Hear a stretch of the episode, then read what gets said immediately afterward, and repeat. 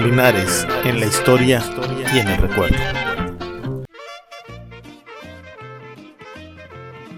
Temporada 1, episodio 18. El chismolerío. En el anterior episodio vimos cómo, con las haciendas de ganado, también nos llegó la tradición de las brujas de la petaca, por medio de Manuela de los Reyes o Manuela de la Cruz, de quien en Querétaro decían que era hija del diablo por el escándalo que se armó con su madre Juana de los Reyes.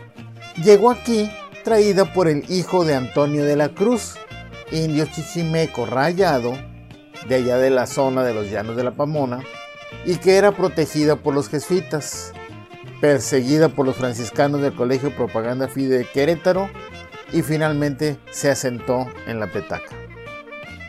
Pero en la nueva villa eran pleitos por todos lados. Narraremos hoy algunos de ellos.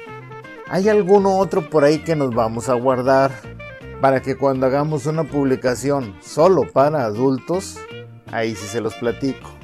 Por lo pronto ahorita vámonos con los más santos. Acuérdenme que les prometí esos relatos. Bueno, entre los casos de gente que llegaba con las haciendas de ganado, está el caso de una india otomí de la que por cierto no se conserva el nombre. Esta, como muchas otras, no se regresó con la hacienda en que vino, sino que se quedó en la casa del capitán José Sánchez de Zamora, sobrino de doña Anastasia y por tanto sobrino de Sebastián. Esta india se quedó trabajando en casa del capitán Zamora y ahí duró hasta cuatro años viviendo, hasta que Zamora notó como que la indita ya había crecido y que pues no estaba tan fea, que se estaba poniendo buena para el caldo y dijo pues de aquí soy y se la quiso merendar. Pero la indita se defendió y alcanzó a huir. Cuando Zamora se repuso del coraje, empezó a buscarla y dio orden de que las trajeran de donde quiera que se hubiera ido. El primer chisme que le llegó fue que estaba en casa del alcalde mayor, a Chihuahua de Sebastián.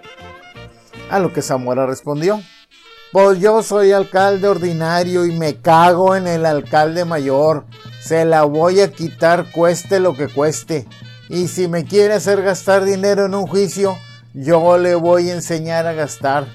Y le haré gastar lo que ni se imagina. Pero cuando fue con Sebastián, se dio cuenta que no estaba ahí.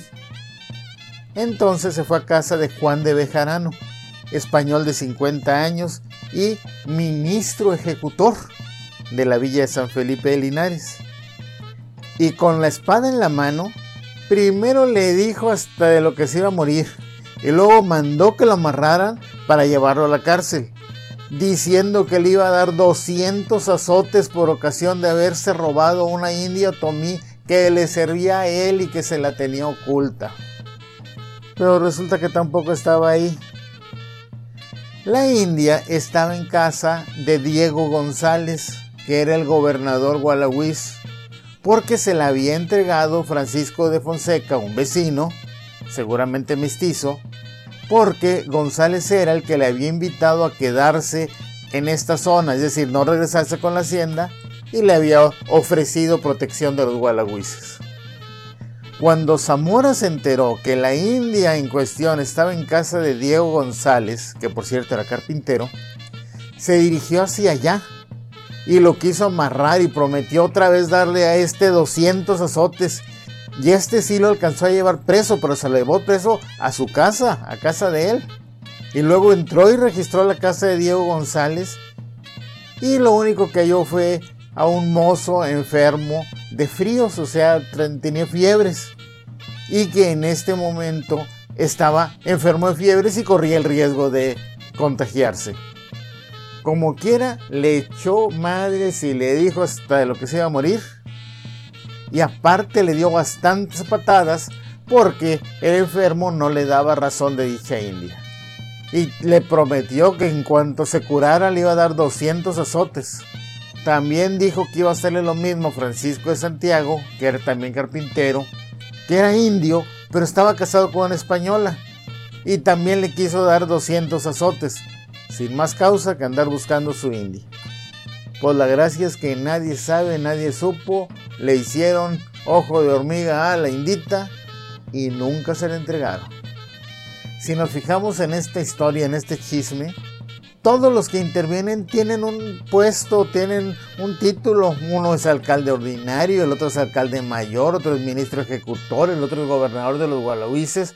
Úchale, la verdad, la situación es insostenible. Todo el mundo era autoridad, todo el mundo quería ser y todo el mundo quería darle a los demás en la torre.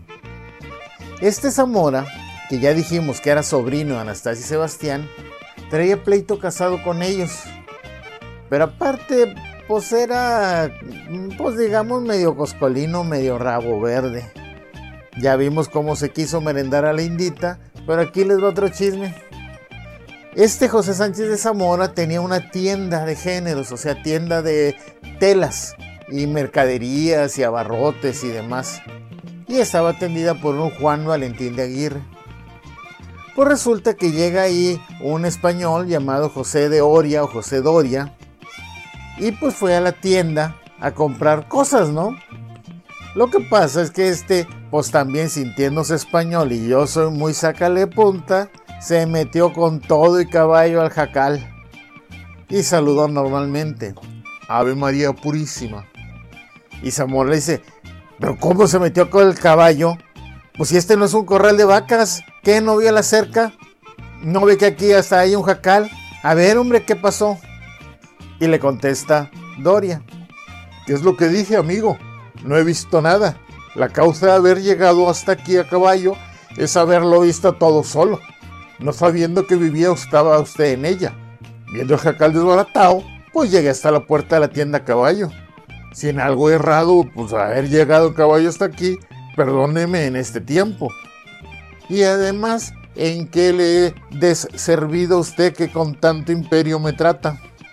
Y Zamora le dice, pues ¿quién es usted, perro pícaro? Suplico usted me trate no como su criado, que yo soy hombre de bien. Pues verá el perro pícaro con quien habla que yo soy el alcalde.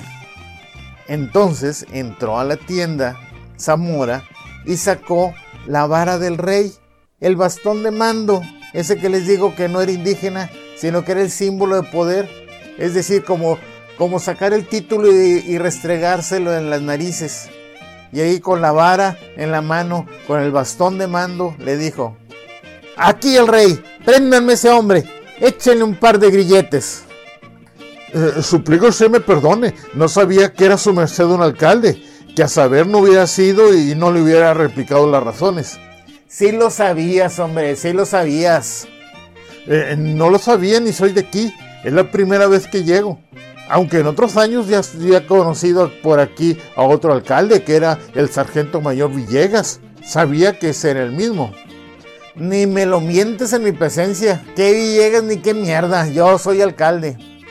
Pues yo no he de pagar enojes entre los dos por haberlos de padecer. Échenle un par de grilletes a este perro que ya le voy a dar otros 200 azotes y le he fulminar una causa. Entonces el sirviente de eh, Zamora pónganle los grilletes, pues el jefe se lo decía. Y ante tal situación, Doria, José de Oria, echa mano pues de la última esperanza que tenía para salir bien librado y le dice, pues yo aquí una vez traté de casarme con una sobrina de Ibarra. Y le dice Zamora, ah, ahora resulta que eres casado aquí. Eh, suplico usted que cuando traté el casamiento no lo era pero ahora estoy casado con otra. El no haberme casado con ella, usted sabe por qué fue. Porque yo lo hallé a usted y a ella en la cama. Y esa es la causa por la que yo no me casé. Haga de mi persona lo que, le, eh, lo que le fue a servir. Que si tiene causa, que si no. Pero pues déme libre para mi trabajo, pues he llegado la noche y tengo hacienda ajena a mi cargo. Eh, Zamora al verse descubierto, pues dijo, pues quítenle los grillos y que se vaya. Lo perdono. Así de buena gente soy. Lo perdono.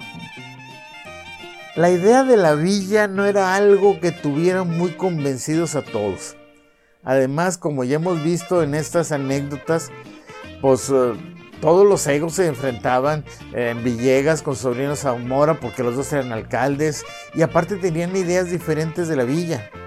Mientras que Villegas la había visto como una manera de brincarse las leyes que protegían a los pueblos de indios, Zamora cree que si querían hacer una villa debería hacerse algo más grande. De hecho, Villegas se queja de que Zamora había dicho, ¿qué villa ni qué ella? Esta será villa hasta que las ranas críen pelos. Y aparte lo acusa de despoblarla, de llevarse la gente a otro lado. Pues miren, yo no sé si las ranas hayan criado pelos. Eh, la verdad, las que yo he visto últimamente, pues no, siguen calvas. Pero pues sí sé que la villa sobrevivió. Aunque en otro lado de donde estaba con este hervidero de chismes. Y aparte que después se hizo ciudad. Y bueno, sigue siendo un hervidero de chismes. Aunque tenemos la disculpa que tenemos más de 300 años de ser de chismosos. Y que a veces, pues, pues todavía a veces nos peleamos con los gualagüises, ¿para qué nos hacemos? Resumiendo, la nueva villa era un problema viviente. Los terratenientes, aunque estaban todos emparentados entre ellos, tíos, primos, sobrinos, maltrataban continuamente a los indígenas, tanto gualagüises como recién llegados a las haciendas abusaban de las mujeres, peleaban entre ellos. Y además, con el empalme de autoridades, pues al ser tan pocos, todos tenían un puesto que presumir y querer demostrar que valía más que los otros. Conste, estoy hablando hace 300 años, no de ahorita. Entre todo esto, el fraile presidente de la misión de San Cristóbal envía un escrito a la Ciudad de México, pues para que manden a alguien con autoridad a poner orden. Ya veremos cómo esto se hace y muy pronto. Agradecemos nos hayan acompañado en esta emisión. José Alberto Rodríguez Ramírez, Huelito Beto, los espera en el próximo programa de Linares, en la historia y en el recuerdo.